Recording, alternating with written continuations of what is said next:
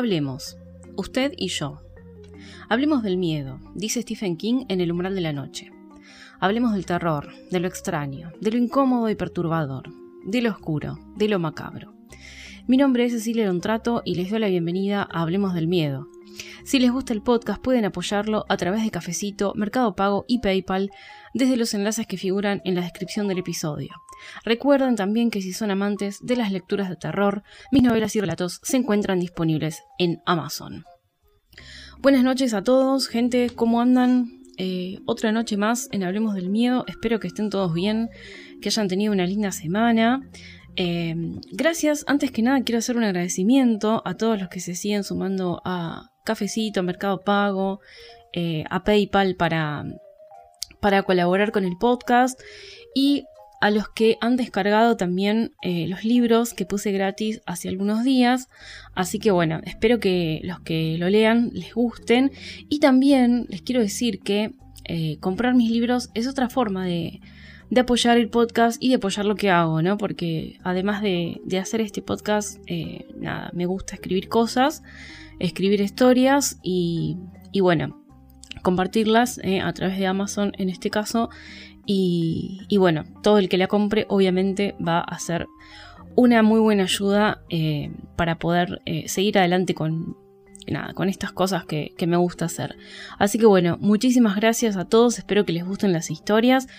En un tiempo ya vendrá un nuevo libro, así que les voy a estar contando por acá qué, es lo que, qué es lo que se va a venir, ¿eh? porque es una, una historia nueva, una antología, unos de cuentos, así que dentro de poquito les voy a estar adelantando eh, con qué nos vamos a encontrar eh, en Amazon.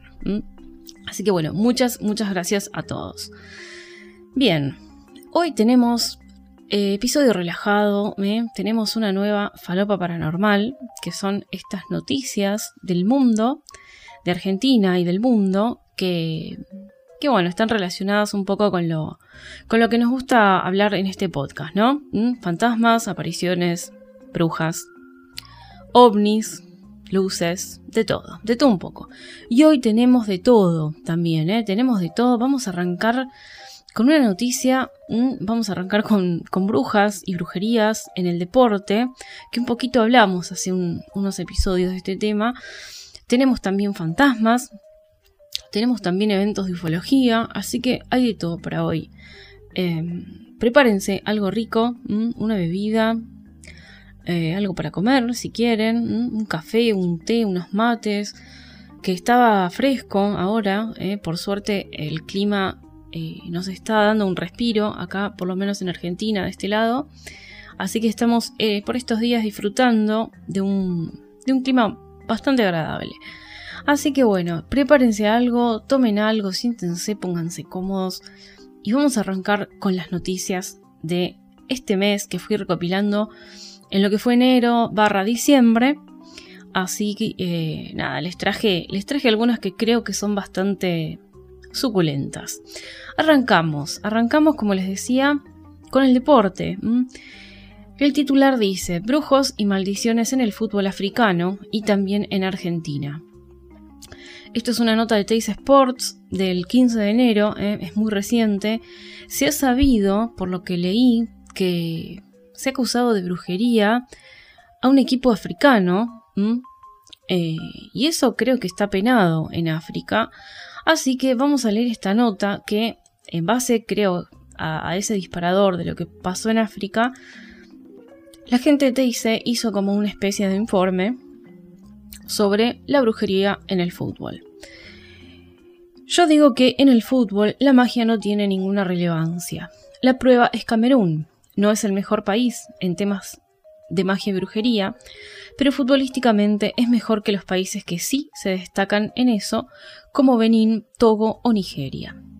La frase es de 1991 y se la dijo el camerunés Roger Mila a France Football se parece bastante a la pregunta retórica, planteada tantas veces en Argentina, y en último término adjudicada a Jorge Sampaoli, del ¿qué pasa si nosotros rezamos antes del partido y los rivales también? ¿Empatamos? Bueno, alto debate hay acá, ¿eh? Esto va mucho también de la mano con las creencias de cada uno, o sea, Eh, hay gente que sí que está convencida de que esta clase de rituales o brujería o, o encomendarse a un poder mayor funciona y influye, de hecho, en los resultados y puede ayudar a un mejor desempeño del equipo. Depende también si lo tomamos como un, como un empujón, como una ayudita, o como algo que, no, bueno, digamos, si el equipo es malísimo, eh, si tienen todos dos pies izquierdos, no sé si realmente va a servir de mucho hacer este tipo de brujería, ¿no? Porque uno puede tomarlo como que es algo complementario a, la habilidad que ya de por sí un futbolista debería tener, eh, si hacemos este tipo de rituales, bueno, quizá lo puedan tomar como algo ilegal también, ¿no? Puede ser, porque imagínense ustedes, está el equipo eh, y eso sería una, cosa como, como, las drogas, por ejemplo. Como decir, el jugador dio eh, positivo en el doping cuando le hicieron el test, así que eso está mal, es una cosa que no se debe hacer es una cosa que supuestamente mejora la performance de los jugadores, salir papoteado. Y si, hubo brujería, es como también una ayuda extra que no parte de los jugadores. Bueno, para debatir. Sigo leyendo. Ambas comparten dos ideas fundamentales. La primera es la suposición de que en el fútbol o en cualquier deporte no se gana con ayuda sobrenatural. La segunda es la confirmación, de allá y acá, en África, en Sudamérica y también en otros rincones del mundo, esa sigue siendo una cuestión importante, ¿sí? Hay mucha brujería acá en Argentina en el tema del deporte. Sigo leyendo, también hay diferencias en cómo se materializan esas supersticiones, un hechizo, la presencia de un brujo, una cábala o hasta mencionar un nombre como Quiricocho y en la frecuencia, o también en el disimulo. Lo cierto es que en África, más allá de la decisión de la CAF de poner coto a este tipo de expresiones y de darle al mundo una imagen más profesional al fútbol africano, jugadores y técnicos la siguen practicando a diario. Esto es como decir, mira, quiero limpiar mi imagen porque África tiene una imagen de que eh, usa mucho este tipo de brujerías para, para el deporte y se ve que desde lo que sería la AFA africana, quieren como limpiar esa imagen de, che, sos re supersticioso, déjate joder, y quedar como un poco mejor, entre comillas, ante el mundo. Pero resulta ser que Latinoamérica también es un continente donde se hace mucha brujería. Esta es una realidad, no estoy diciendo nada malo. se hace y sucede, son cosas que pasan. Y, y no sé si le sirve mucho limpiar esa imagen. Para mí deberían blanquear. Onda, bueno, sí, yo hago brujería, amigo. ¿Qué, cuál es el problema? A ver, porque esa es la pregunta, ¿no? ¿Cuál sería el problema? ¿Mm? ¿Vos, ¿Cuántas veces hemos visto en las canchas de fútbol de acá llevar un cura que exorcice al, equipo a la cancha? Bueno, en África llevan un brujo, es un sacerdote, qué sé yo. No me parece mal. Eh, no sé cuál es el quilombo tampoco, ¿no? En la actual Copa Africana, la brujería se limitó hasta ahora a una respuesta de Sadio Mané al doctor Beninés que lo había amenazado con un ataque al corazón. Él, musulmán, le respondió que su destino estaba en manos de Alá. Ah, acá hay conflicto también de, de, religiones. Mucho más escandaloso fue lo que ocurrió con Thomas Nkono en 2002. No sé si lo estoy pronunciando bien el entrenador de arqueros de Camerún, viejo conocido de Argentina, por haber atajado, bueno, no importa el dato, fue esposado, detenido y arrastrado por policías que lo acusaban de magia negra. La CAF lo sancionó por un año, pero luego levantó la suspensión. Bueno, ven lo que les decía antes. Eh, en África parece que estuviera prohibido esto. Eh, como que no se puede hacer magia para ayudar a los equipos. Eh, Rodolfo Zapata, técnico argentino que dirigió seis clubes en cinco países al sur del Sahara, cuenta que todos los equipos, incluso en las ligas locales, hacen yuyu. Y que si bien él no cree en eso, respeta a sus jugadores y les da tiempo y lugar para que lo hagan. Pero está perfecto, está perfecto. ¿Por qué no? O sea, es como que cortás la libertad de culto y de expresión de alguien. Muchas veces, volviendo de partidos de visitante en Botsuana, cuenta este hombre, parábamos en el micro, para recoger excremento de elefante y luego esparcirlo por nuestra propia cancha. Recuerda Zapata a Teis Sports. Otras veces llegábamos al vestuario visitante y nuestros futbolistas no querían entrar porque había velas o piedritas verdes. Entonces se cambiaban en el micro o directamente en el hotel, agrega. En las ligas más importantes de Europa también pasa. Se asegura, por ejemplo, que una maldición vudú recayó sobre Pep Guardiola por haber limpiado al marfileño Yaya Touré del Manchester City. Mira, bueno, esto ya es una venganza, ¿eh? Esto ya es otro. No, porque no es, acá no es solamente que estamos hablando de vamos a poner, eh, no sé, vamos a hacer tal hechizo para que nuestro equipo gane. No, esto ya es violencia energética contra otro equipo, contra un director técnico de un equipo que, te sacó, te sacó del equipo, entonces tomaste venganza. Eso no está bien, no está bueno. Y que por eso no puede ganar la Champions League.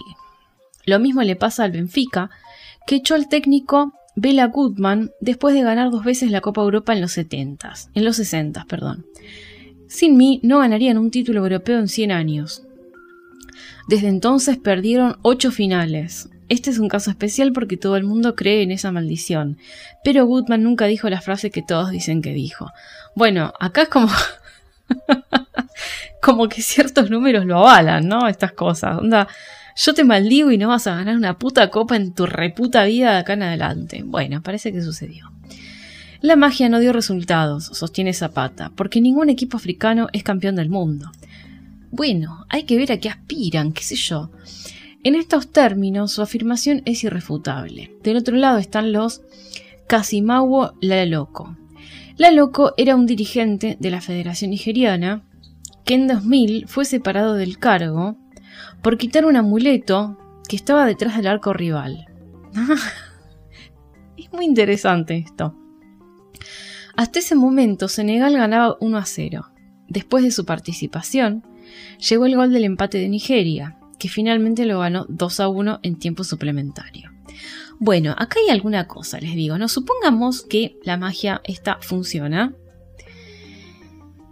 No debería ser legal, porque si funciona y lo haces, quiere decir que estás condicionando, estás yendo, estás atentando contra el fair play, contra el juego limpio. Eh, no sé. Entonces este señor fue, sacó el amuleto que, su que el equipo contrario había puesto en el arco y terminó ganando el partido. Ahí lo dejo. Para terminar, acá el último párrafo de esta nota hablan de Argentina. En Argentina también hay decenas de sucesos de este tipo. Uno de los más conocidos es el de la bruja Dora, que en 1991 hizo un trabajo que los dirigentes de Quilmes nunca, nunca pagaron y que le habría costado al cervecero cinco derrotas consecutivas en finales. Páguenle a la bruja, que no sean ratas coludas, eso no está bien. ¿Te hacen un servicio y no le pagás? Mm, no, no me parece. Más cerca en el tiempo estuvo el brujo Manuel, amuleto de estudiantes en la Copa Libertadores 2009. Su figura se hizo tan popular que llegó a viajar a Ecuador con la selección el día de la sufrida clasificación a Rusia 2018 fue victoria 3 a 1, con tres goles de Messi. Después del partido habló Chiquitapia, presidente de la AFA, y reconoció que Manuel había tenido mucho que ver. Bien, es cierto que la participación de Argentina en ese mundial fue catastrófica. Los servicios de Manuel llegaron hasta ahí, ¿eh? hasta la clasificación. Después ya es otro alcance. Eh, pero ahí el problema fue otro, la famosa maldición de Tilcara por una supuesta promesa incumplida de los campeones del 86. Bueno, chicos, a ver, si ustedes están creyendo en la magia, al menos háganla bien, páguenle a la bruja, díganle a Manuel que Manuel, ayúdanos también no solo en las eliminatorias, sino ayúdanos durante todo el, el mundial. O sea, si van a hacer semejante inversión, háganla bien y saquen los campeones, déjense de joder. En fin, veremos cómo nos va en el siguiente mundial. No voy a hablar de fútbol en este podcast. Pero bueno, la realidad es que la brujería en el deporte existe y eh, nada, eh, existe y se hace. Así que no sé si me parece bien eso de sancionar, porque capaz que también va contra las creencias de la gente y no está bien atentar contra la creencia de la gente. Entonces, en un punto, digo, dejen ser a las personas. Pero por otro lado, no sé qué tan legal se tomaría. Sería como un. como un antidoping esto. A ver si das doping de brujería. No, mira, vos tenés un gualicho hecho ahí. Si ganas el partido es por esto. Es como. Es como tomar. no sé, alguna papota para rendir más. No lo sé. Vamos con la siguiente nota. Acá ya nos metemos en fantasmas, ¿eh? Fantasmas, espíritus, apariciones, historias paranormales, que hay bastantes, así que acomódense. Arrancamos con, con un camionero. ¿eh? Las historias de camioneros en las rutas, en las carreteras, a mí siempre me gustan porque son la mayoría muy tenebrosas. Así que vamos a leer.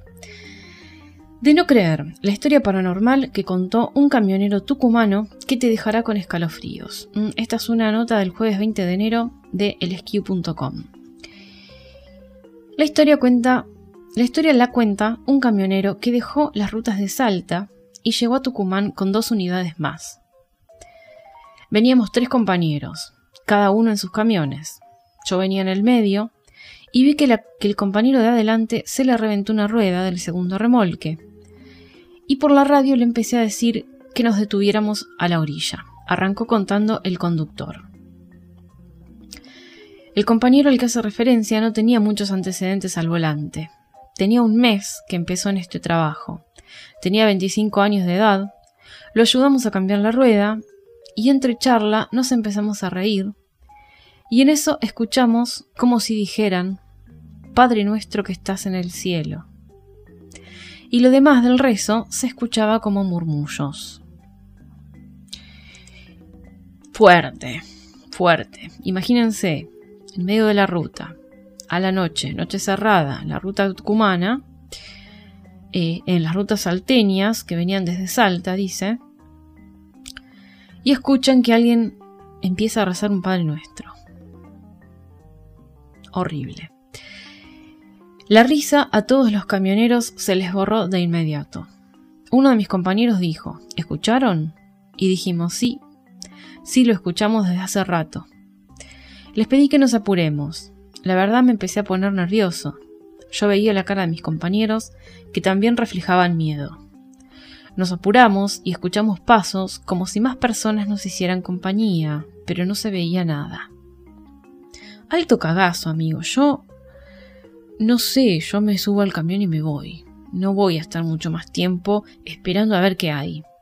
Soy muy cagona. Sigo leyendo. Puede variar el tiempo en cambiar una llanta, pero el tiempo se detuvo. Esto es interesante, este dato, ¿eh? Seguimos nuestro camino unos 600 metros y adelante vi cómo el camión de mi compañero se hacía de un lado a otro, como si estuviera perdiendo el control. Yo empecé a hablarle por la radio. O sea, ellos se subieron al camión y se fueron. Muy bien. Yo empecé a hablarle por la radio y me respondió con una voz muy agitada, diciéndome Ayúdenme, viene alguien aquí conmigo. Y después de que dijo eso, controló la unidad y se detuvo. Lo vimos bajar del camión, estaba todo sudado, pálido y helado de su cuerpo. ¿Quién estaba a su lado?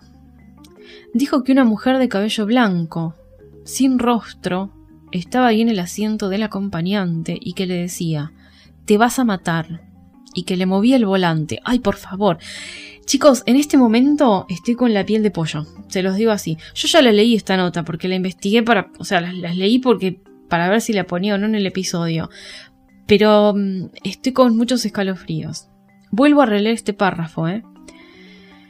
Dijo que una mujer de cabello blanco sin rostro estaba en el asiento del acompañante y que le decía te vas a matar y que le movía el volante. Dijo también que él nunca nos respondió la radio. O sea, esto que antes les conté, que él decía ayúdenme, viene alguien aquí conmigo, dice que no lo dijo él. Y para terminar, dice, Concluyó y confesó, después de aquel suceso, el compañero nunca más volvió a manejar un tráiler. De terror. Bueno, esta historia me pareció sumamente espeluznante. eh, porque yo, a ver, imagínense ustedes la situación. Bueno, rompes una goma, la cambiás. eh, te vuelves a subir al camión en medio de la noche. Estás con tus compañeros. ¿Eh? Estás con dos compañeros más de última. No estás solo. Pero cuando te volvés a subir al camión, que ahí sí estás solo, tenés a alguien al lado, una señora de pelo blanco, sin cara, que te dice te vas a matar y te agarra el volante y te mueve. O sea, están intentando matarte desde el otro lado. Básicamente es eso. O bien, uno puede pensar que era un espíritu bueno, quizá. Porque él quizá estaba manejando. Porque ven, acá dice eh, que el camión estaba zigzagueando y que se paró. Quizá el que estaba zigzagueando era él, o porque estaba dormido, porque lo que fuera, y era una advertencia que le hacía a esta mujer, y le agarraba el volante para eh, enderezar el camión y ayudarlo. Pueden ser las dos cosas, no lo sé. Yo la primera vez que lo leí, lo interpreté como al revés, como que, nada, era un espíritu malo. Eh, pero bueno, analizando la nota quizá puede ser lo contrario también. No sé, como sea, que un espíritu te agarre volante y te maneje tu camión y te diga te vas a matar, fuerte. Muy, muy, muy, eh, muy fuerte.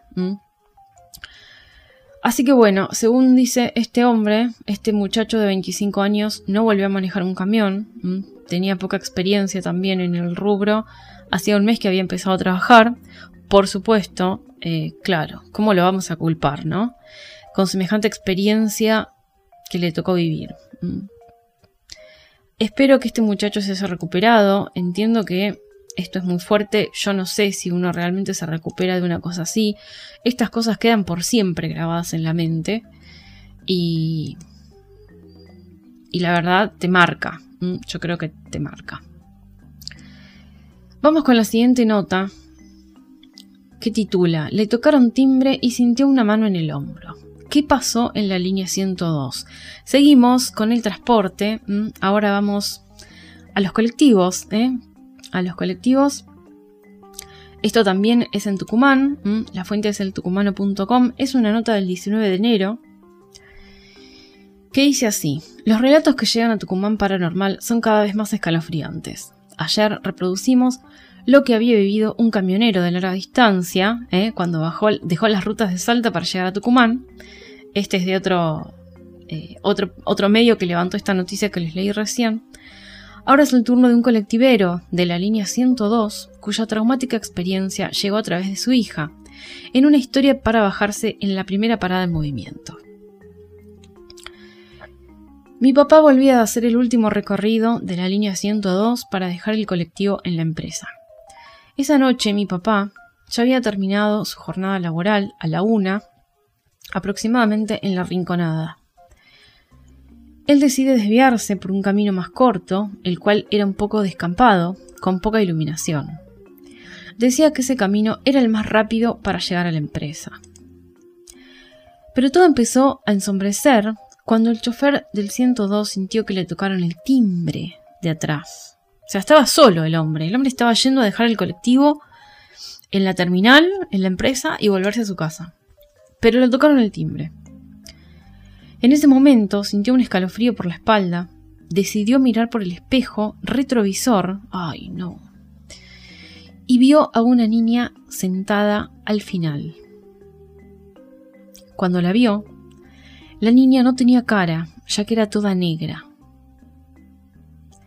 En ese momento se le erizó todo el cuerpo y decidió apartar la mirada y seguir mirando hacia adelante. Pero cuando miró hacia adelante de nuevo, le tocaron el timbre. Y al mirar hacia atrás, vio cómo esa niña se le estaba acercando. Relata la hija del conductor. ¡Ay, mamá! ¡Ay, mamá! Bueno, otra vez tengo la piel de pollo. Lo repito, estas notas las, yo las leí, estas notas, para, para compilarlas acá. Pero cada vez que leo me imagino esa situación. ¿Mm? El hombre solo en el bondi. y ve por el retrovisor. Yo me imaginé una Samara Morgan, no sé, una niña así con el pelo largo, no sé. Horrible, una cosa horrible. Encima le tocaron el timbre. ¿Por qué le tocaron el timbre? No entiendo. Bueno, la niña se quería bajar, no sé. La cosa es que el chabón vuelve a mirar. Vieron que en general uno cuando cuentan esas historias dicen tipo volví a mirar y ya no había nadie. No. Acá volvió a mirar y estaba más cerca. Y estaba más cerca. En ese momento empezó a rezar, mientras sentía como esa niña más se le acercaba hasta que sintió una mano en el hombro. Al mirar nuevamente hacia atrás, la niña ya no estaba. Al fin. Y sin darse cuenta, ya estaba en una avenida toda iluminada. En ese momento todavía estaba un poco choqueado, pero se pudo tranquilizar más al ver que había más gente circulando por dicha avenida. Y culmina su relato. Desde esa noche él nunca más volvió a recorrer ese lugar por el camino más corto, y prefiere hacer todo el recorrido normal hasta llegar a la empresa. Se dice que varios compañeros también dicen haber visto de noche a esa niña por ese recorrido más corto. Creer o reventar. Bueno. Esta nota también es, es me pareció totalmente escalofriante, terrorífica, y horrible, sinceramente. Pobre hombre, sinceramente, pobre hombre. Este, este chofer que vivió este episodio, ¿no? Eh, la verdad, yo espero que. Nada, que nunca me. Nunca, nunca tuve experiencias así paranormales tan fuertes. Eh, pero yo me pongo en, en el lugar de él, me imagino la situación y bueno, me da mucho miedo, la verdad. Seguimos.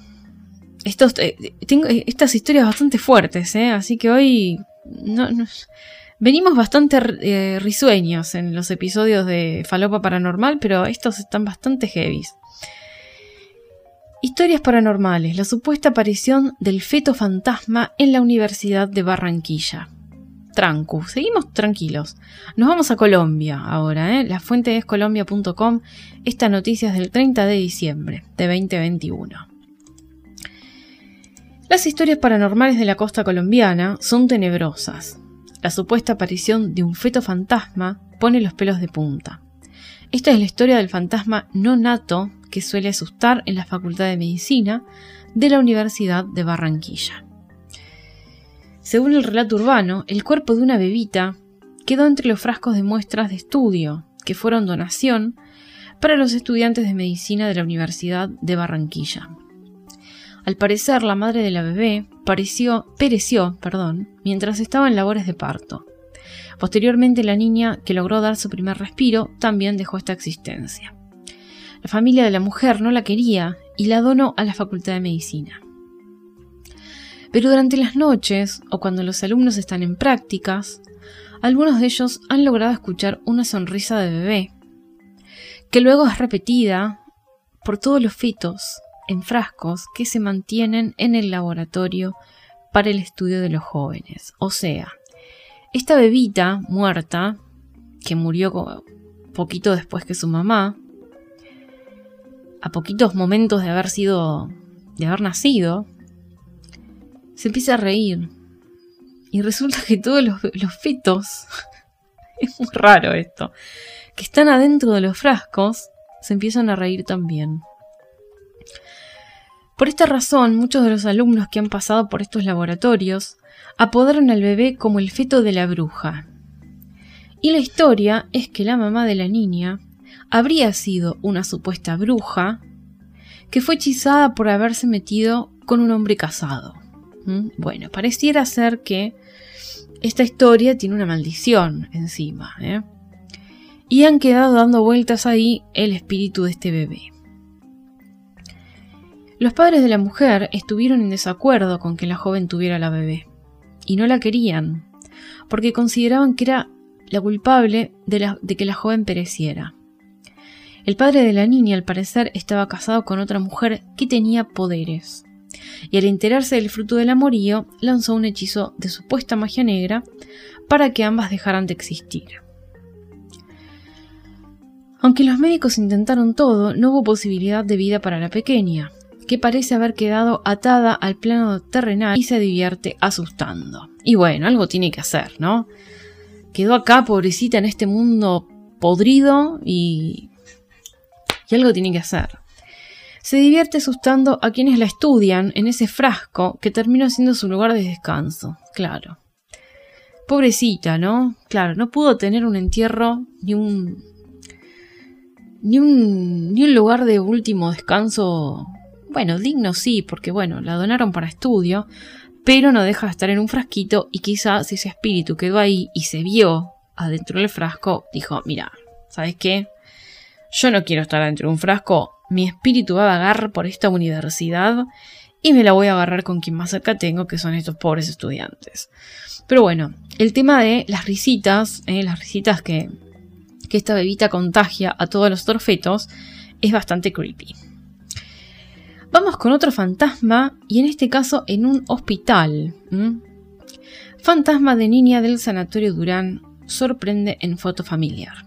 Esto es en Costa Rica, ¿sí? La fuente es lateja.cr, es una nota del 20 de enero. De esta nota les voy a dejar el link porque hay foto, hay foto. Una familia de San José visitó el Sanatorio Durán en Cartago y sus integrantes se llevaron una sorpresa enorme al ver que en una de las fotos que tomaron aparece al fondo una niña sentada en el piso que jamás estuvo ahí. Yo la vi la foto, la verdad es terrible la foto, es una nena como sentada, está como la, la gente de la foto y atrás está, hay una nena sentada en el piso con las con las rodillas, abrazándose las rodillas. No está de frente, sino que está de costado. Está como abrazándose las rodillas con la cabeza para abajo. Bastante espeluznante. Sigo leyendo. Hablamos con Rebeca, la dueña de la foto, quien un sábado de verano de hace dos años visitó el sanatorio con su mamá, su novio, la suegra y un primo. Al paseo lo motivó la idea de andar por un lugar que mucha gente considera lleno de energía paranormal. Para evitar cualquier situación molesta, Rebeca solo nos dio el nombre. Cuando la llamamos para hablar de la foto, reconoció que le pone la piel de gallina. El día que fuimos al sanatorio había muchísima gente, era un sábado. Por cada pasillo que uno iba también había mínimo 10 personas. Por eso, hacernos fotos en el lugar sin que salieran otras personas fue difícil, pero lo logramos. Jamás olvidaré, porque yo tomé la foto, que justo en el pasillo en donde pasamos, pasaba y pasaba gente. Entonces yo les dije que nos íbamos a esperar a que nadie nos estorbara. Así fue, esperamos tamaño ratillo, por eso estoy totalmente segura de que el momento de tomar la foto no había nadie atrás, afirma. Esa foto fue una más de muchas. Rebeca hizo una primera revisión de su celular y no vio nada extraño. De hecho, la foto de la que hablamos le llamó la atención porque quedó muy bonita, ya que todos los familiares posaron muy bien. Ahora, yo lo que no entiendo, hago un paréntesis acá. ¿Fueron al hospital a pasear porque había actividad paranormal? Entendí eso, a ver. Vamos a repasar la nota. Eh, un sábado de verano de hace dos años visitó el sanatorio con su mamá, su novio, la suegra y un primo. Estaban todos ahí. Al paseo lo motivó la idea de andar por un lugar que mucha gente considera lleno de energía paranormal. Bien. Entonces confirmamos, no estaban visitando a ningún familiar internado ni nada por el estilo, sino que fueron ahí de creepy nomás a pasear. Bien. Cuando esta vecina de San José llegó a su casa, se sentó con más tranquilidad y revisó una por una las fotos, y fue cuando le pareció ver algo extraño en una. Acercó cuanto pudo el fondo de la imagen y de un pronto a otro le entró un escalofrío al ver a la niña sentada al fondo del pasillo. Le puedo asegurar dos cosas, que no había nadie atrás de nosotros al momento de tomar la foto y que nosotros nos fuimos con niños. Cuando uno anda con chiquitos, siempre los tiene cerca y la niña que se ve está sola. Es verdad. La foto sí está como muy como aislada. Sigo leyendo. Lo que, dice, lo que hice de inmediato fue mandarles la foto a los familiares para ver si ellos veían lo mismo. Ellos también ven a la niña, pero no creen en fantasmas ni nada de eso. Entonces, hasta el día de hoy, siguen creyendo que de seguro eso fue una chiquita de alguien que se metió en la foto. dice Rebeca. Aquella no era la primera vez que Rebeca visitaba el sanatorio. La vez anterior que estuvo lo hizo con un acompañante, y esa persona sintió algo muy feo en el mismo pasillo y le dijo, sáquenme de aquí que no puedo ni respirar. Ella en cambio no sintió nada.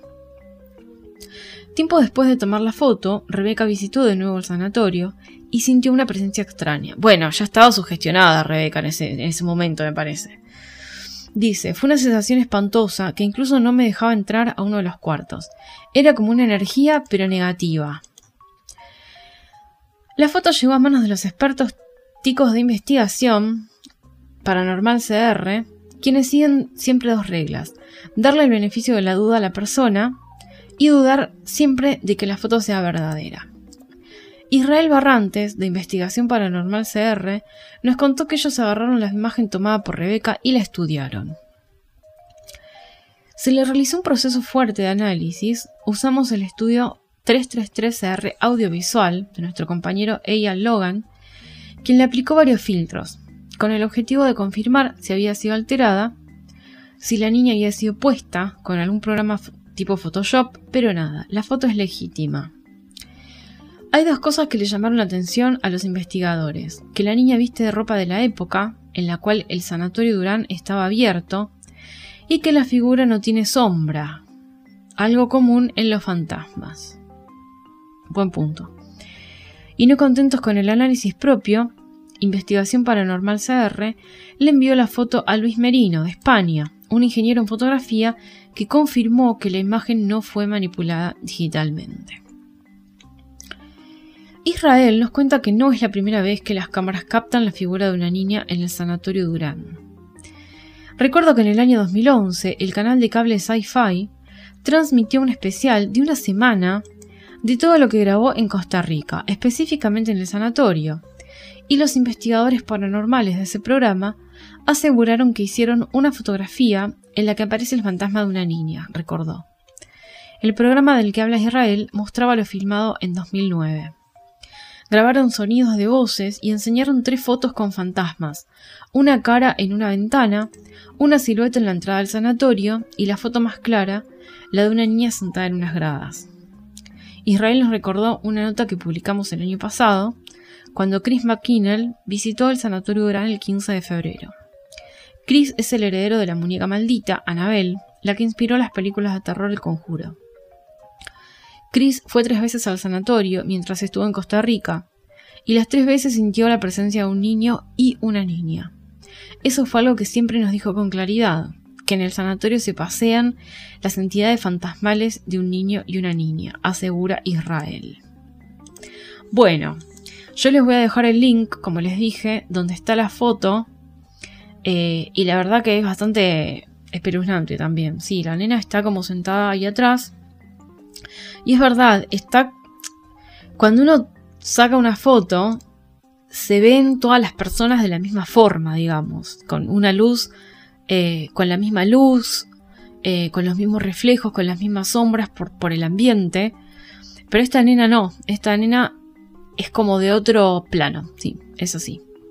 Así que bueno, les voy a dejar el link para que ustedes juzguen y vean con sus propios ojos.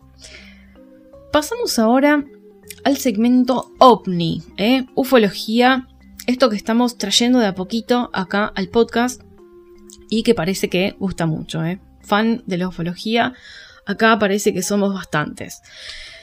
Extrañas luces sorprendieron a los vecinos de Villa Pegüeña. ¿Era un ovni? Esta es una nota de crónica.com.ar mm, del 18 de enero. Y dice, en estas últimas semanas ya son varias las manifestaciones paranormales que se han registrado en la región del sur del país.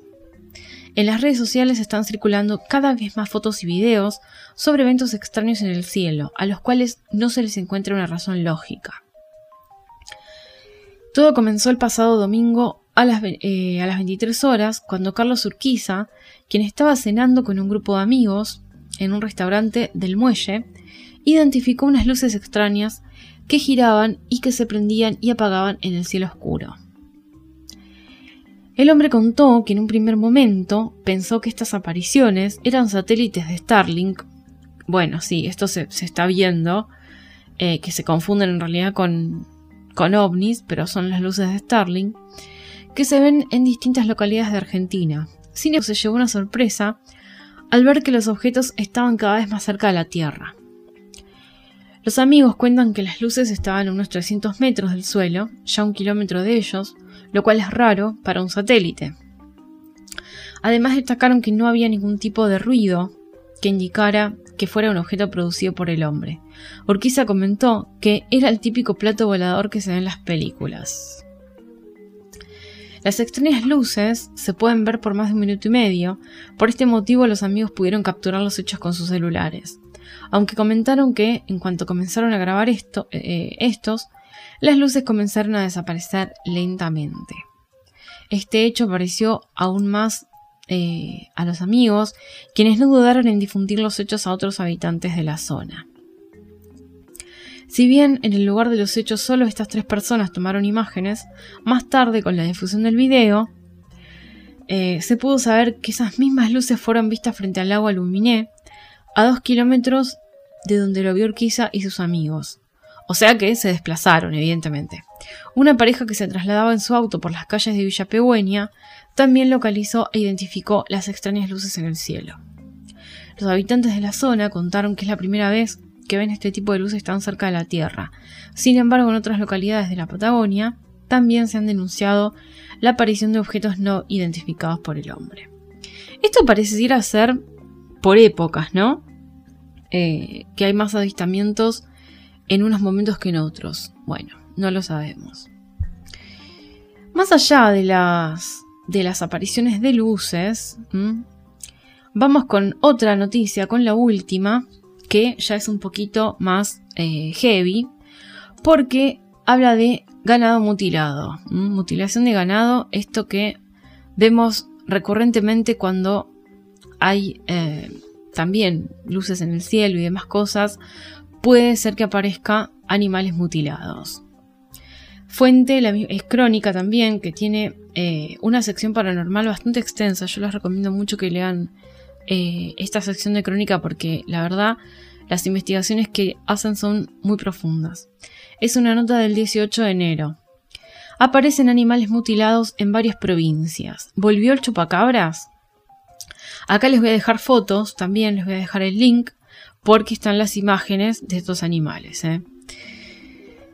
Los ovnis, los objetos voladores no identificados o WAP, fenómeno aéreo no identificado por su nueva denominación en inglés, comprenden también el estudio de algunas rarezas asociadas.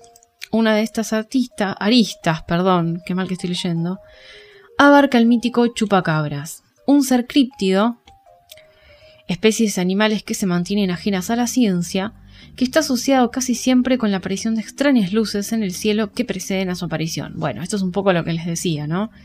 Em, cuando hay eh, luces en el cielo, quizá días después esto venga acompañado de alguna especie de consecuencia sobre los animales, ¿sí? Mutilación en este caso. En, en definitiva, así como al encontrar enormes círculos en los cultivos lo asociamos al fenómeno ovni, también cuando aparecen animales mutilados, tenemos que prestar atención por su cercanía a las observaciones de naves de origen desconocido. El chupacabras a la vuelta de la esquina. En la tercera sección de esquina, una zona rural de la provincia de Corrientes, apareció recientemente una vaca mutilada. La misma presentando rarísimos cortes. El dueño del campo, Hugo Valenzuela, está preocupado. El motivo es la tercera vez en dos meses que esto le ocurre. Los animales aparecen sin lenguas, ubres ni órganos reproductivos. Sin embargo, no falta más que eso, todo lo demás aparece intacto. A simple vista se puede ver que tiene cortes limpios, no hay rastros de sangrado, arrastre o desgarro. No hay huellas de animales ni signos de que el desdichado animal estuviese enfermo. A 400 metros, la familia más cercana tampoco observó y no escuchó nada. Los vaquianos de la zona advierten que ningún animal carroñero, ni perros ni caranchos, se acercan a la osamenta. Es algo realmente extraño. La comunidad de esquina está en alerta. Bueno, acá esto me parece que es como un clásico, ¿no? Eh, no hay ninguna huella de otro animal, no hay cortes a simple vista, son muy limpios los cortes, no hay sangre eh, y ningún otro animal se acerca al cadáver. Eso es muy extraño. Desde hace unos días vengo contándoles sobre la gran oleada ovni y cómo el fenómeno abarca principalmente las provincias del litoral. Incontables denuncias de luces en el cielo, huellas en los campos y animales mutilados, algunas de sus principales características, dicen en crónica. Ahora bien, el primer registro que tenemos de este tipo de eventos, eh, o sea, las mutilaciones de ganado en los tiempos presentes, corresponde a agosto de 2021 en la localidad de Diamante, en Entre Ríos. El productor rural relató su asombro al tomar el conocimiento del hecho. Tengo una pequeña producción caprina, en las tierras que son de propiedad de mi abuelo, y el jueves por la tardecita estaban todas dentro de su cerco perimetral pero el otro día una de las cabras estaba apartada a unos 100 metros, fuera del cerco y ya en un campo lindante con signos de mutilación. No sabemos cómo llegó hasta ahí porque no se encontró nada que permita dar una respuesta lógica, afirmó el ganadero en su conversación con Crónica. Asimismo destacó, la cabra es un animal de más de 30 kilos y es poco probable que algún zorro la haya arrastrado, porque tendría que haber traspasado los boyeros, pasar el alambrado. Son varios obstáculos a superar para llegar hasta donde estaba. Además no hay signos de arrastre ni pisadas de animales, como tampoco de humanos. Ninguna huella y tampoco visualizamos sangre, que es lo más curioso, explicó aún atónito. Hasta el lugar llegó Silvia Pérez y Mondini, del grupo de investigación Visión OVNI. Bueno, una cosa, les hago un paréntesis acá. Silvia Pérez Mondini también es de Entre Ríos, ¿eh? y en Victoria, en, Entre Ríos, tiene, ella tiene con su mamá, con Silvia, el Museo del OVNI. Ellas son dos investigadoras de hace años que están trabajando en todo lo que es el fenómeno OVNI en Argentina, eh, documentando todo lo que más pueden, haciendo entrevistas, recopilando información, datos. Eh, así que ellas dos tienen Instagram, si quieren pueden seguirlas, donde están todo el tiempo dando información de los avistamientos, ya sea de luces, de ganado mutilado y todo lo que tiene que ver con la ufología y con el fenómeno en territorio argentino. Así que son dos referentes súper grosas eh, del tema, así que si les interesa eh, pueden seguirlas porque siempre ponen información actualizada. Vuelvo a leer. Eh, la conocedora del tema recordó que muy cerca de allí pudieron registrar hace algún tiempo cómo una vaca era levantada en el aire. El caso que se bautizó como la vaca voladora generó mucha polémica y hasta el día de hoy no se logró determinar el origen de lo acontecido. Por supuesto, obviamente, imagínense, una vaca volando. Eh, bueno, ¿vieron ese famoso dicho, el día que las vacas vuelen? Bueno, muchos van a tener que cumplir promesas porque ese día una vaca voló. Así que bueno, tenemos luces, tenemos ganado mutilado eh, y, no tenemos respuestas, ¿eh? porque esto se sigue investigando. Como los círculos de cultivo, eh, no hay respuesta. Se, trató de, de, esbozar ciertas teorías al respecto, ninguna es convincente. Así que es el día de hoy que estos fenómenos siguen apareciendo a lo largo de todo el mundo y eh, por zonas, ¿eh? porque hay zonas en las que esto no se da, no es que se da aleatoriamente, se dan zonas y aún no sabemos y no podemos explicarlo. Es frustrante para mí, eh, pero bueno, todavía no nos lo permite, no sé si nuestra tecnología, nuestros conocimientos, no lo sé. Pero bueno, sigue sucediendo, no cesa y aún no podemos explicarlo. Así que gente, esta fue la última noticia de hoy. Les voy a dejar los links de las que tienen fotos y material para que lo puedan chequear. Y espero que lo hayan pasado bien. Hoy, como vieron, no tenemos muchos, no hubo muchas noticias, así que que, en un punto nos causaran un poquito de, gracia y nos hicieron reír. Hoy fueron bastante espeluznantes y bastante tenebrosas. Así que por eso mismo espero que también lo hayan pasado bien. Em, y nos vamos a ver el sábado que viene con un nuevo episodio. Y En el mes de febrero también vamos a tener una falopa paranormal, espero relacionada a todo lo que es el amor, porque vamos a estar haciendo en febrero un especial de San Valentín. En el mes de San Valentín vamos a estar hablando de películas, libros eh, y vamos a relatar historias de amor que terminaron mal, en tragedia. Así que bueno, todos los sábados de febrero vamos a estar con esto, amor y terror, amor y horror, amor y tragedia, todo relacionado a lo que nos gusta en Hablemos del Miedo. Amantes del terror, hasta acá llegamos por hoy. Gracias por haberme acompañado, como siempre, y nos vemos en el próximo episodio de Hablemos del Miedo. Chao.